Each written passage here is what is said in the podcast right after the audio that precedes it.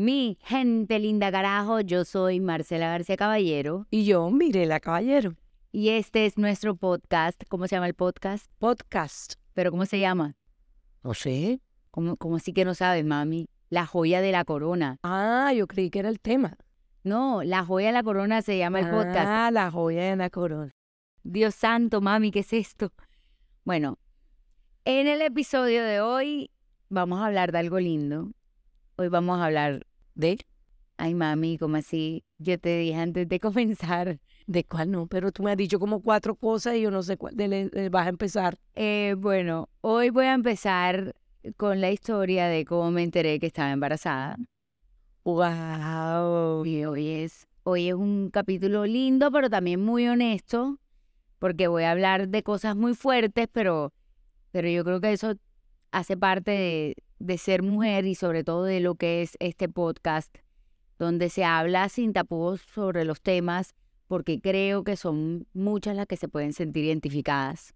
Así que bueno, primero voy a comenzar diciendo que aunque este bebé es profundamente amado, no fue buscado, no fue buscado. eh, Fue traído por Dios. Sí, mami, fue traído por Dios, pero el ser humano hace cosas para que se traiga por Dios. Y bueno, puedo decir que, que no fue buscado, pero que siento que llegó en el momento que tenía que llegar para hacer lo que tenía que hacer. A ver, primero, em, yo toda la vida, toda la vida, de, bueno, toda la vida no, o sea, desde los 19 años yo tengo puesta la Mirena, que es un dispositivo, no estoy diciendo con esto que se la pongan, por favor, para nada, estoy simplemente diciendo que eso fue lo que a mí mi ginecólogo me recomendó. Por un problema de endometriosis. Sí, yo tenía principio de endometriosis y a mí me dijeron, pues básicamente lo mejor es que a ti nunca te venga la menstruación. O sea, lo mejor es. es. que nunca te venga, sino que tú tienes tú con la, con la Mirena, tú tienes todo el proceso de ovulación, todo, todo, pero el acto como de que te venga la regla como tal, pues no te viene. Entre paréntesis, quiero aclarar un poquito para que estén- entiendan que no fue un proceso de, de- buscado, sino que era necesario porque eh, tenía un, nosotros tenemos por parte de herencia la posibilidad de que le dieran endometriosis y la dificultad para tener hijos en el futuro. Sí, exacto. Tengo una tía no que no pudo tener hijos nunca por endometriosis y por esa razón decidimos, pues decidieron todos que a mí me pusieran el dispositivo que me cambiaba casi- cada cuatro años y yo tenía mi dispositivo ahí bien puestecito, pero en noviembre 23 del año pasado, me acuerdo exactamente de la fecha, decidí quitármelo no porque fuésemos a buscar hijos, sino porque yo desde junio había tenido un problema de que yo me hinchaba, yo me deshinchaba, me hinchaba, me deshinchaba. Cada tres horas podía estar de un tamaño totalmente diferente, pensaban que era el riñón, luego el colon, luego un médico eh, bioenergético me dijo, mira, lo mejor es que te quites todo tipo de hormona que tienes en el cuerpo, Y yo te lo había dicho.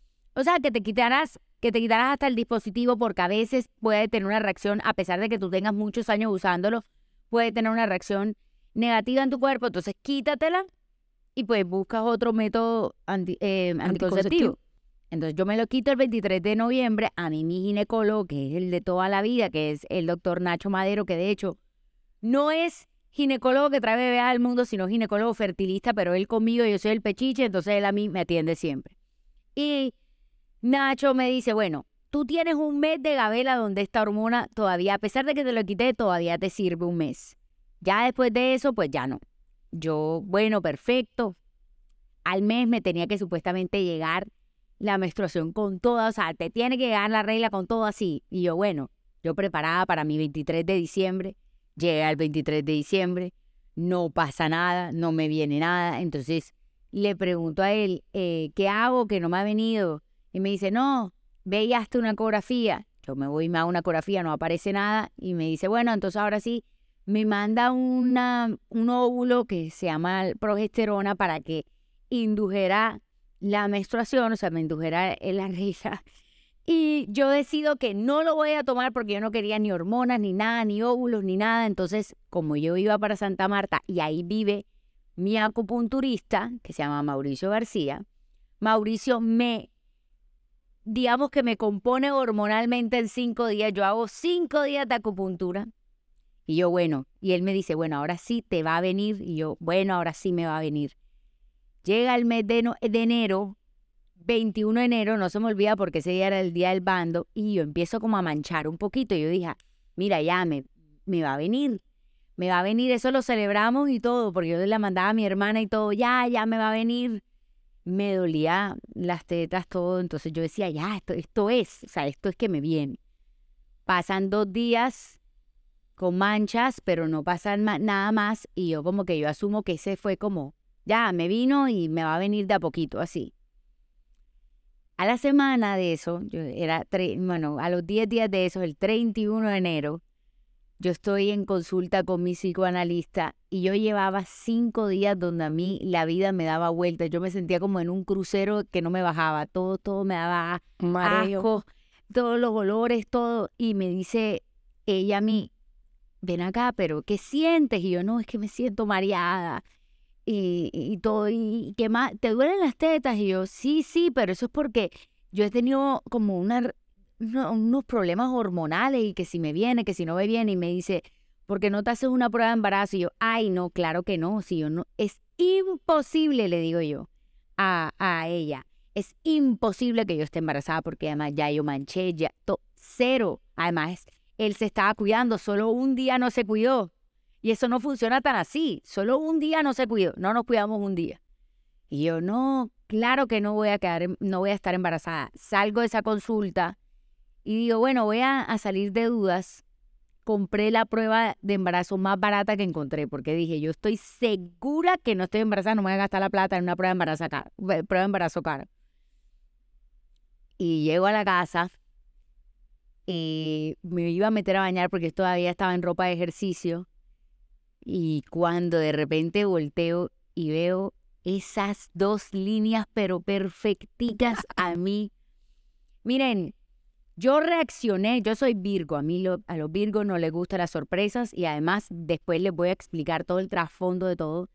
Pero yo reaccioné como si yo tuviera 14 años y me hubiera embarazado mi noviecito bachiller. O sea, yo esas dos líneas a mí se me quería, o sea, yo, yo, yo no tenía en ese momento 31 años y era una mujer casada con casi dos años de casada. No, no, yo estaba, estaba e, e, era adolescente.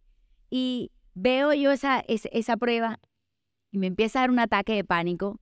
Y llamo yo en ese momento, a pesar de que yo tenía a mi marido afuera, llamo a mi voz de la razón, que es mi hermana mayor, Laura, y empiezo yo, y ella, ella me colgaba porque estaba en la mitad de una reunión, y yo, salte la reunión, salte la reunión, salte la reunión, que esto es urgente. Y ella se sale con esa cara en pute porque tengo el video grabado. Y sale con esa cara en pute como que, ¿qué pasó? Cuando le muestro la prueba, ella hace, no, es que ahora todo tiene sentido. Yo estaba en un ataque de pánico, ella me calmó, me dijo, veíaste una prueba de, de sangre. Yo salí y a pesar de que tenía serio afuera, que estaba en unas llamadas de trabajo, yo hice como que ya vengo. O sea, no, no di ni para decirle, me voy sola a hacerme la prueba de sangre y espero yo una hora allá afuera hasta que me sale el resultado. No estaba embarazada, sino embarazadísima. O sea, según ese examen, yo tenía como siete semanas de embarazo. Y yo duré como en piloto automático todo ese día. No había llegado a, decirle a serio porque él se fue por una cosa de trabajo.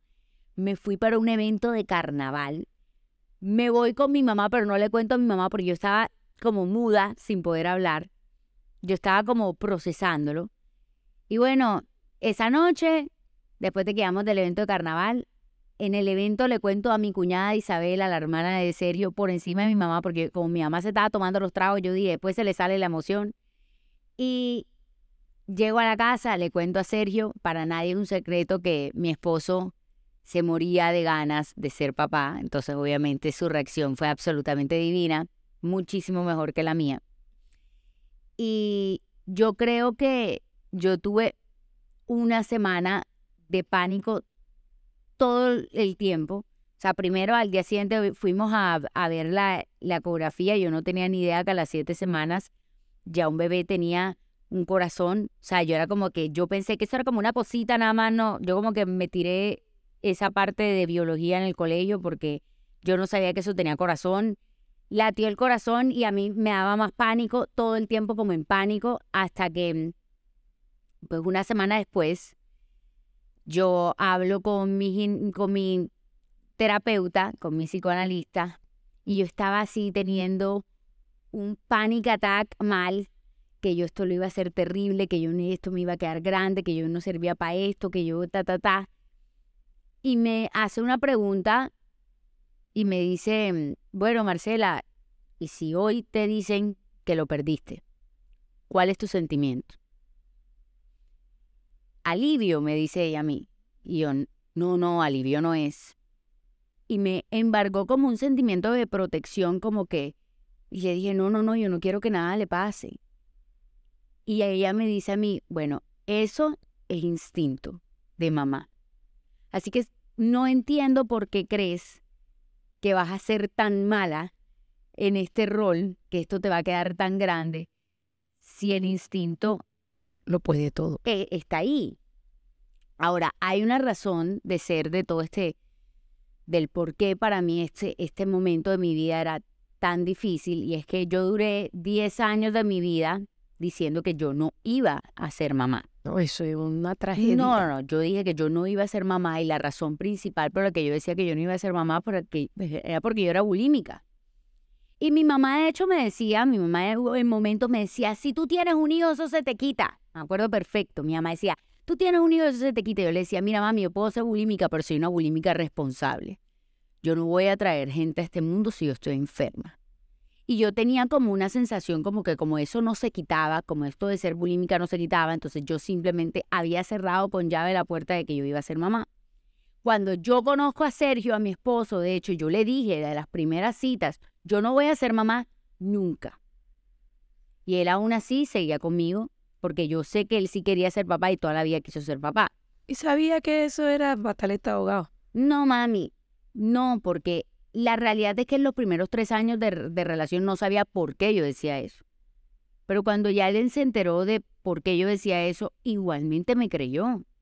De hecho, cuando yo me fui a casar, el día que nos íbamos a casar, a pesar de que ya yo estaba en un proceso de recuperación y yo estaba muchísimo mejor, yo todavía le decía, tú tienes claro que yo no voy a ser mamá. Y él me decía, si tú no quieres ser mamá, no pasa nada. A mí nunca en la vida mi esposo me presionó para que yo hiciera o tomara esta decisión y lo veía como algo totalmente mío. Si tú no quieres, no lo hacemos. En mi casa me presionaba más mi mamá que lo que me presionaba él. De hecho, mi suegra y mi suegro y mis cuñadas todas sabían que yo no iba a ser mamá. Y yo les decía a ella frenteado, a mí no me miren, yo no voy a ser mamá. No sabían por qué, no sabían la razón por qué, pero desde que me conocían, yo decía que no iba a ser. Yo cuando te quitaste la Milena dije, ay, qué bueno, aquí de que viene ese gol, viene ese gol. O sea, porque es que espera, yo nunca en la vida me había atrevido siquiera a quitarme la Mirena Por porque yo decía, yo esto no lo voy a hacer. Y cuando yo sí sé que cuando yo tomé la decisión de quitarme la Mirena era porque desde el año pasado, apenas el año pasado, yo apenas había empezado como a revisar el tema, ya yo tenía un tiempo donde estaba bien, eh, ya venía yo trabajando como un psicoanalista este tema de que no tienes por qué sentir este temor de que vas a, recaer, de que vas a, de que, de que lo vas a hacer mal. Y empezamos como a tocar el tema, pero yo todavía no había abierto completamente la puerta. Sin embargo, cuando yo ya me quito la mirena, pues claramente yo sí siento que para mí fue un paso de, eh, ahora estoy desprotegida, yo, que siempre me ha protegido yo porque no quería tener nunca en mis manos la decisión de nada, una decisión que después me, me fuera a arrepentir o lo que sea. Entonces yo decía, yo quiero siempre estar bien protegida. Y cuando yo me quito la mirena fue cuando yo realmente abro la puerta a que esto podía ser una posibilidad que yo creyera que era así, no. O sea, ahora que yo creyera que una sola vez se necesitara una sola vez, eh, no, no pensaba que eso era posible. Sin embargo, sí creo que Dios sabe cómo hace las cosas, porque yo creo que yo, por mis temores, por mis miedos, por mis dudas, por todo, jamás en la vida me hubiera como atrevido a decir, bueno, hoy o me hubiera demorado demasiado tiempo diciendo como que, bueno, hoy, hoy empezamos a intentar, hoy esto lo quiero hacer, hoy ya es una posibilidad de que yo vaya a ser mamá, sino que tenía que pasar así para que a mí, digamos, para que eso pasara en mi vida. Después de ya de esa sesión con mi psicoanalista, empecé a ver todo totalmente diferente. Empecé a verlo como una bendición verdaderamente porque sé de primera mano por muchas personas que tengo cerca que no es algo fácil para todas las mujeres, que quedar embarazada no es algo fácil para todas las parejas, que esto es un regalo de Dios, que esté todo bien hasta el momento es un regalo de Dios. Empezamos a, bueno, empecé yo a permitirme ser feliz, como a vivir este momento de mi vida con felicidad, tratando de no pensar en todas las cosas malas que pueden salir, sino en todo lo bien que lo puedo hacer.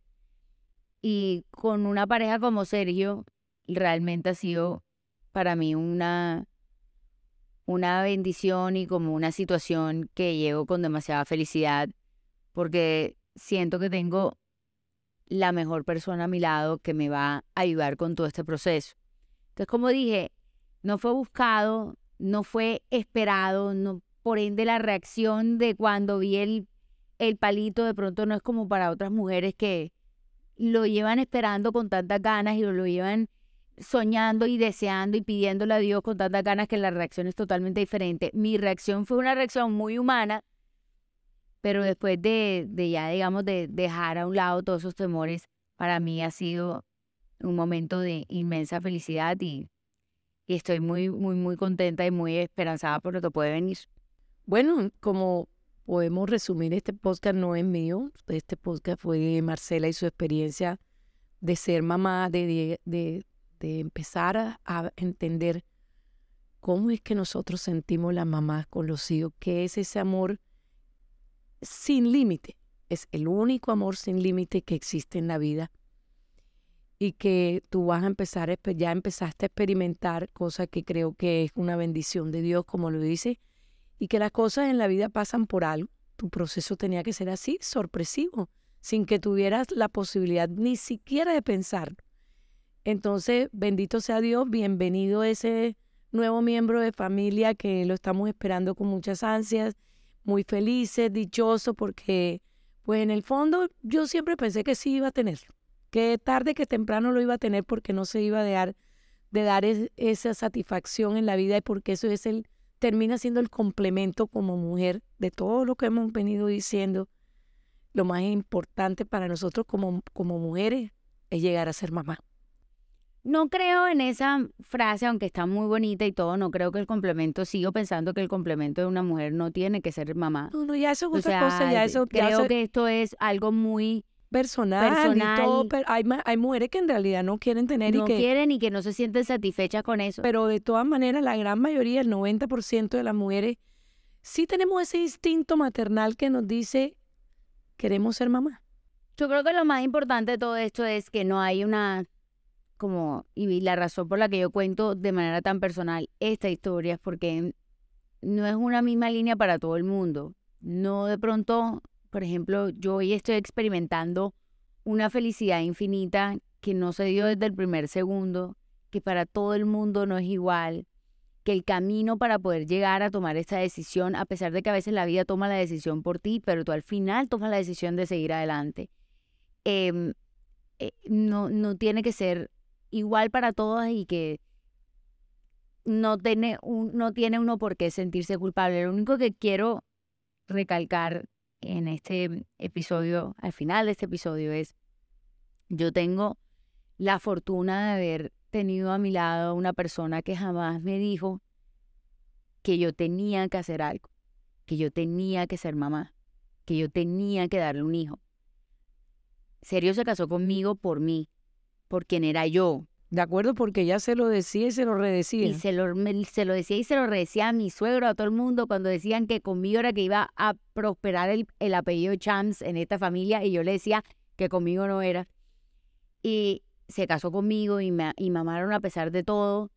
Y creo que por eso eh, estamos llevando esto con, con, tanta, con tanta felicidad y con tanto amor, porque ha sido algo genuinamente que que llegó. Que llegó y que sin, sin yo darme cuenta era algo que yo quería, deseaba y necesitaba desde hace ya un tiempo. Me siento totalmente preparada hoy y creo que si tú me hubieras preguntado hace tres, cuatro meses, yo te hubiera dicho que para nada. Te hubiera dado una lista de mil razones por las que todavía no, porque todavía no estoy lista, porque todavía no puedo, porque es que todavía tengo que hacer esto, porque es que todavía tengo que hacer otra cosa. Y creo que, que, que Dios sabe cómo hace sus cosas, me conoce más que yo me conozco a mí misma y me dio una bendición y un regalo que voy a hacer dentro de lo que esté en mis manos para, para poder cuidarlo y sacarlo adelante.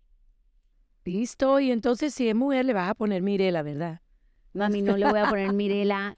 No le voy a poner Mirela. Mirela Chams. Ya tú eres Mirela, mami. Ya lograste tu cometido. Ya tu nombre es Mirela. Vamos a ver si, bueno, de pronto es hombre, no tenemos que discutir. Mira, lleva diciendo desde que se enteró, desde que lloró y se enteró. Así es. Y no lloró por ni por Julieta ni por Alejandro, no porque no lo quisiera, sino porque esperaba eso de Laura. Así es. Yo de Laura sí aquí, lo esperaba. Aquí me lloró mi mamá y lloró mi suegra, y yo creo que lloraban era porque creían que esto era como un... Como de que no, no podía creerlo. Sí, no podía creerlo. No lo podían creer. Entonces sí.